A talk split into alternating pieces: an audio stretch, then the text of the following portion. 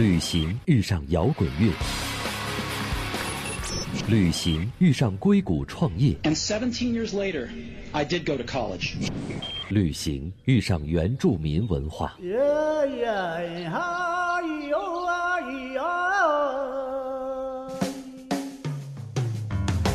不谈情怀，只聊干货。一本旅行，一本旅行，各界大咖与你分享不为人知的目的地故事。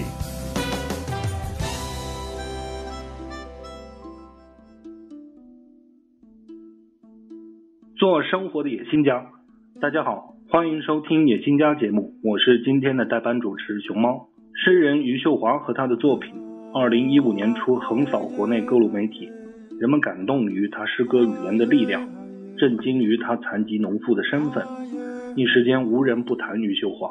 她的处女作诗集《月光落在左手上》，销量火速的突破了十万大关。去年至今，余秀华大奖拿到手软。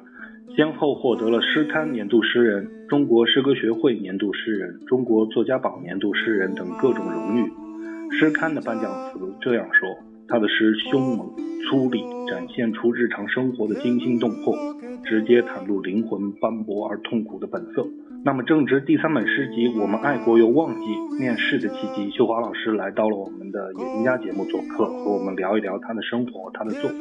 好，那么秀华老师，请您和我们野心家的听众小伙伴们打声招呼呗。大家好，我是余秀华。好，秀华老师，非常感谢您来到我们的节目做客。余秀华其人其诗，在微信上最初刷屏那几天哈，诗人沈浩波先生就说，公众和诗歌偶然相遇，绝不是什么金风玉露一相逢的好事。但是后来的事情证明了，您带给中国读者的感动是真实的。所以诗人的写作固然是只服从内心的召唤，但是作品能够感染到这么多人，您是不是还是挺开心的？当然挺开心的。沈浩波开始说这句话，我觉得他没有真正的了解媒体和大众这些东西和文化、诗歌之间的关系，他的目光比较短浅。当然，后波的诗歌也不是那么高大上，所以他说这个话的时候，我觉得他欠缺一种思考。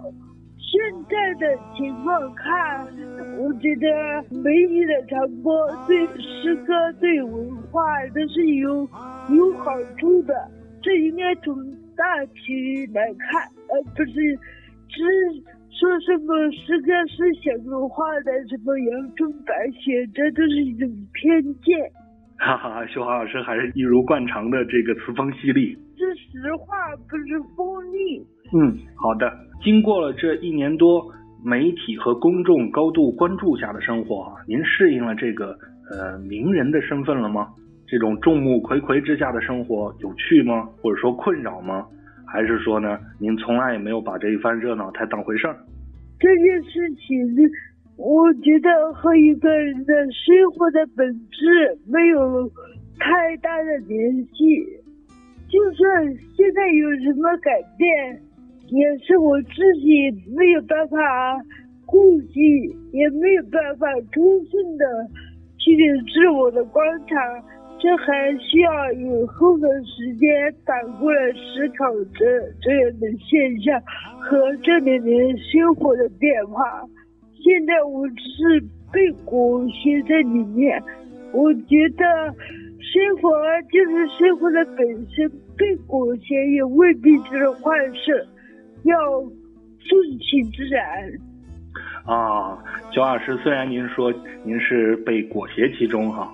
不过呢，我觉得，呃，从呃具体的事实来分析的话，呃，从成名以后，您改善了经济状况，获得了更多的尊重，结识了更多的朋友，所以从这个角度来说，出名还是件挺好的事儿吧。其实我没有出名的时候，也会获得别人的尊重。嗯，就是说这些东西，呃，认可和尊重，其实和成不成名并没有什么直接的关系哈。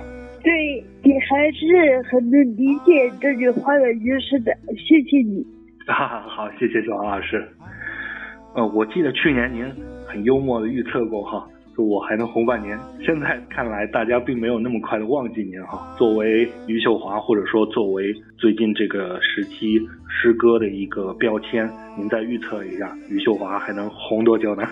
我从前没有觉得怎么红，到现在也没有觉得有什么红的呀。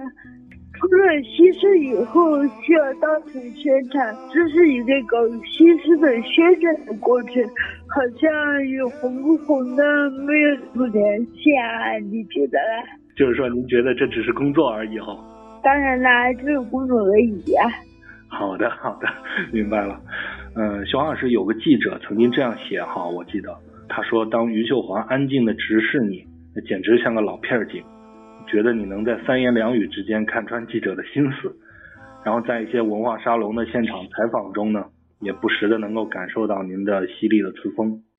嗯，我觉得在成名之前，嗯，似乎您的生活半径并不大，然后社交圈似乎也有限。我们能好奇的问一问，您这种呃这种面对生活和智社会的智慧或者说狡黠是从何而来吗？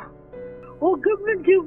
不狡黠好吧，我就是 很很老实的说出了一些别人不愿意说的话，就因为我的不狡黠，我的真诚，所以才会说实话。也许你们觉得这样的实实话在现在的生活中是稀缺的，所以显得很另类。对，按照您自己的想法，其实您只是在真诚的面对、真诚的回答。但是其实现在的媒体，大家习惯于套路，所以被这样的真诚一呃一次，似乎显得特别的尴尬。他们是少见多怪呀。见到几个不说假话的人，他们会觉得很不习惯。对，在写作之初写诗这件事儿，在您看来，这是一种救赎的力量吗？还是说？它就是聊以寄托日常的生活而已。它永远、永远不可能成为一种救赎的力量。我们能够救赎自己的，就是自己的心性。所有诗歌不可能摆在一个人的生命之前，它是摆在一个人的生命之后的文字。这是文字，他不可能反过来把你救出什么的。我不知道为什么很多人会产生这样的理解，产生这个救赎啊这种想法，这根本就是不对的，是怎么说，就是本末倒置的一种想法和说法。就是说，秀华老师，其实您对诗歌啊，对语言这样的力量，其实对他们的作用本身是质疑的哈。觉得他们并没有那么神奇哦。您觉得媒体有的时候，呃，做这样一种描述，说诗歌从残疾、从苦难的重压之下给了您自由，您觉得这其实是一种虚妄哦？因为媒体的报道它是需要吹牛的，它不吹牛别人没法看了。我们换一个角度来问这个问题啊，写诗是一件会上瘾的事儿吗？是，写诗比打麻将更会上瘾。嗯，我觉得是。我觉得当你学一段时间的诗之后，如果你不不写的话，你会觉得，哎，今天好像还缺点什么东西，然后就会有这种感觉。明白。哎，秀华老师，您了解其他的那些出生于所谓的社会边缘的诗人吗？我问你一句话呀，你觉得什么样的人是在生活边缘，什么样的人是在生活的中心呢？您这个问题问的特别的好。其实我也觉得，呃，这样的一种划分，它其实是不是很有道理。但是我觉得哈，如果您这样问的话，呃，似乎通常来说，在呃主流的表述中，是以一种阶层或者社会地位来做这种区分。社会地位怎么？其实就是因为他工作的环境和工作的形式不一样，那些人我觉得很可恶。我是这样想的，我从来不觉得在乡镇里的农民就比城里的白领、白领呢低下一些。我觉得他们都是平等的，只不过别人的经济情况很差，没有钱吧。就觉得跟社会地位很低，要以经济来区分这个社会地位，那那我们都是边缘人，那没有办法，没有办法来解决。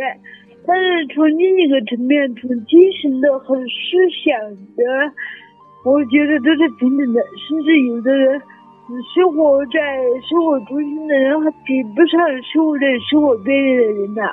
这个就与个人的。个人的修养和个人的素质有很大的关系。他们那些人就是会装逼嘛，老是觉得自己在什么什么学院啊，觉得自己社会地位高，然后老是老是这样，我觉得不好。特别是学诗歌的人就不应该存在这种差异的思想。如果有差。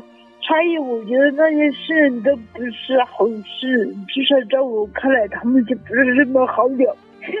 好的，确实是这样。我们的小伙伴们呢，也可以听一听，呃，诗人是怎么样看待世界，怎么样看待每一个人自每一个人的自我。就是说，你无呃不因为社会地位或者说因为经济情况这些原因来自居边缘，是一种完全没有必要的态度。其实每一个人都可以活得。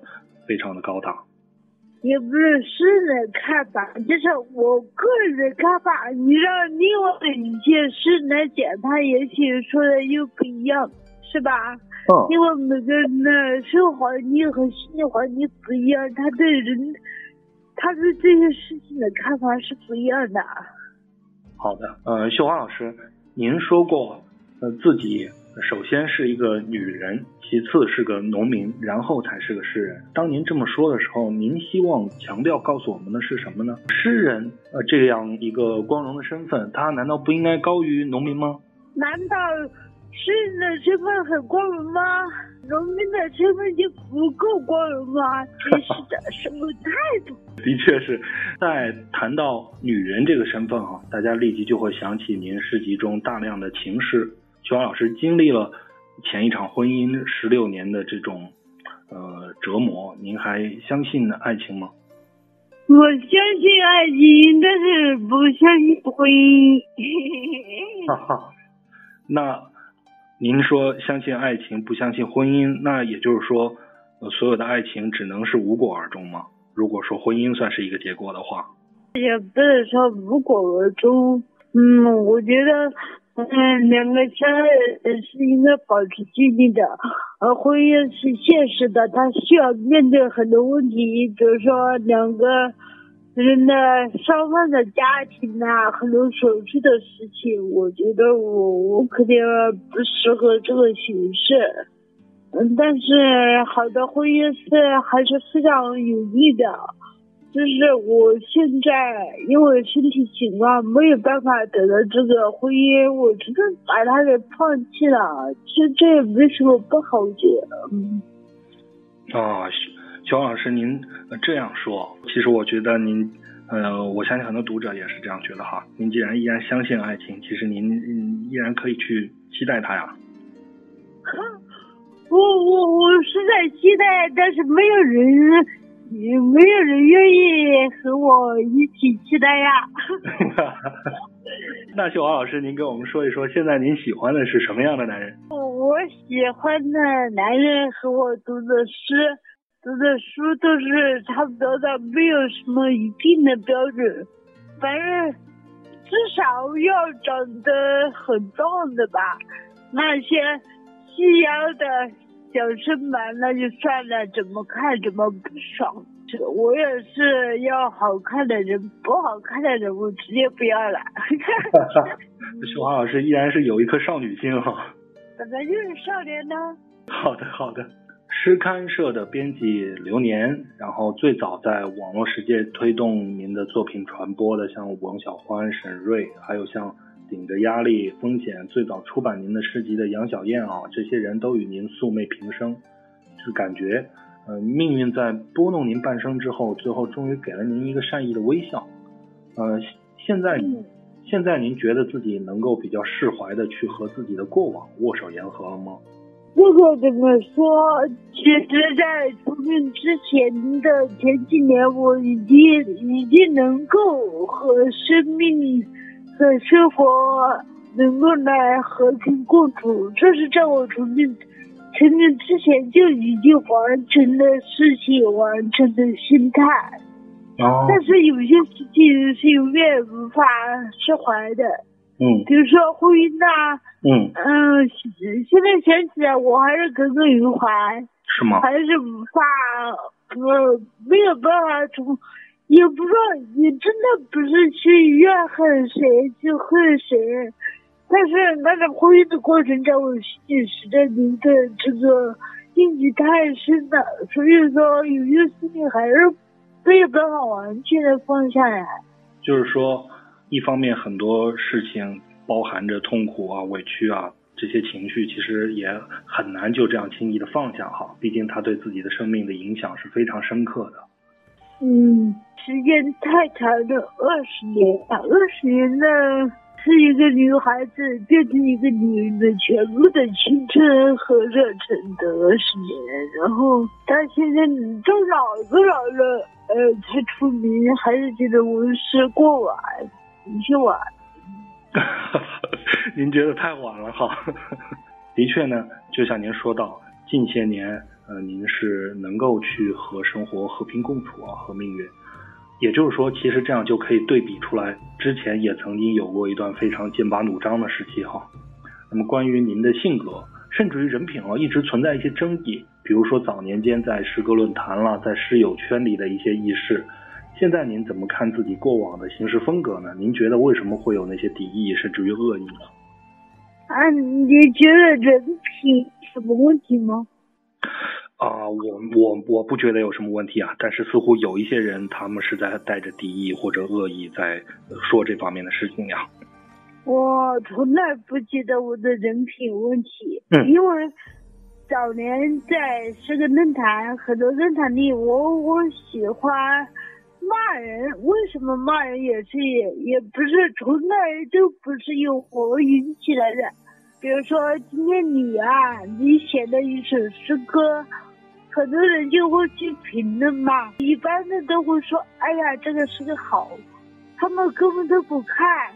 而我是，呃，老是说实话，我说这个诗歌写的不好有问题，接着这个话就会往下延伸，我们就会讨论为什么有问题，问题在哪里。但是说着说着，一些人就会觉得，哎呀，你高傲自大呀，你怎么样啊，然后就会吵架。我这个人就是老是说话还是有点刻薄，别人就会说你不仅身体残疾，你也心灵残疾。哦这句话是所有我骂别人的唯一的导火索。没有这句话，我基本上没有骂过任何人。这句话一出，无论你是谁，你曾经给我什么好处，对我有什么恩惠，我是一定会骂的，而且用很肮脏的话，还不是那种什么很文雅的。我觉得骂他们用那种文雅的话去骂，简直是浪费感情。所以那些猪狗不如的人就应该用最肮脏的话去骂他们。所以我一骂人就会说我人品有问题。还有个人品问题就是说，早年的时候我是喜欢和一些男男人，就是男网友打交道，他们老是觉得我去追求他们。就算我去追求他们，我这个有人品关系吗？我不知道哎。就是一个女人是花痴，今天喜欢这个，明天喜欢那个，她她有人品关系吗？我也不知道。我觉得那个时候我特别苦闷，我需要一根稻草，哪怕这个稻草是个狗屁，我也会抓着不放。所以他们说的人品就是从这两方面说出来的。肖老师啊，我看到这么一个故事，据说是引自您本人。呃，我不知道说，我不知道这样说合不合适哈。就是一个算命人说您三十八岁上会转运，然后结果就真的转运了。是我说的，也是真的。这个故事的确实性是经过您本人的证实了。那但是呢，呃，似乎这个天机哈，透露出来的这个天机，它的下半句却是说这个死亡会在四十九岁上到来。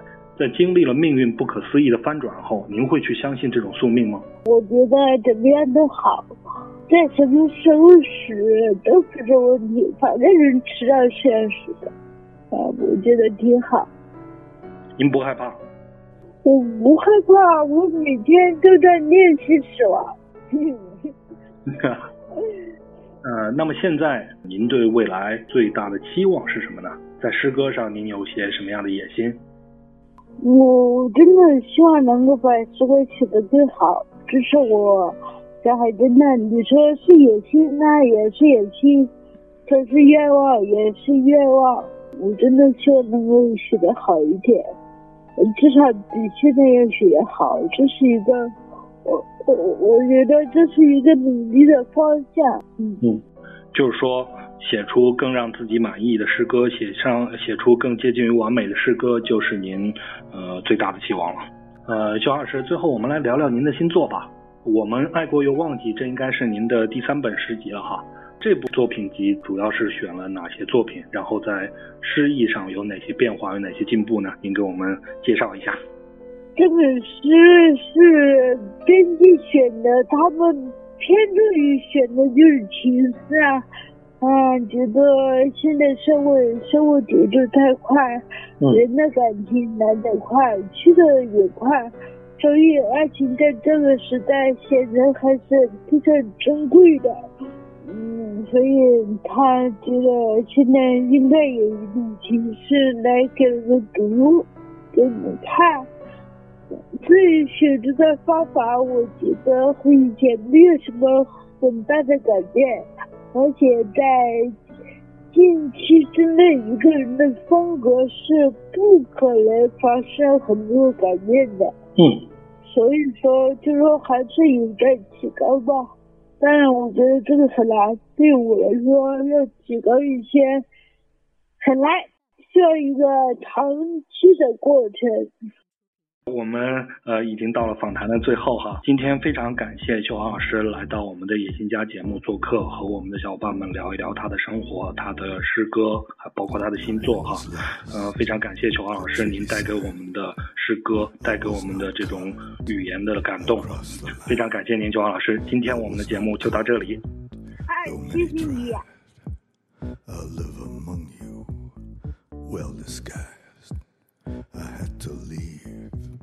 My life behind. I dug some graves you'll never find. The stories told with facts and lies. I had a name, but never mind. Never mind. Never mind. The war was lost. The treaty signed. There's truth that lives and truth that dies.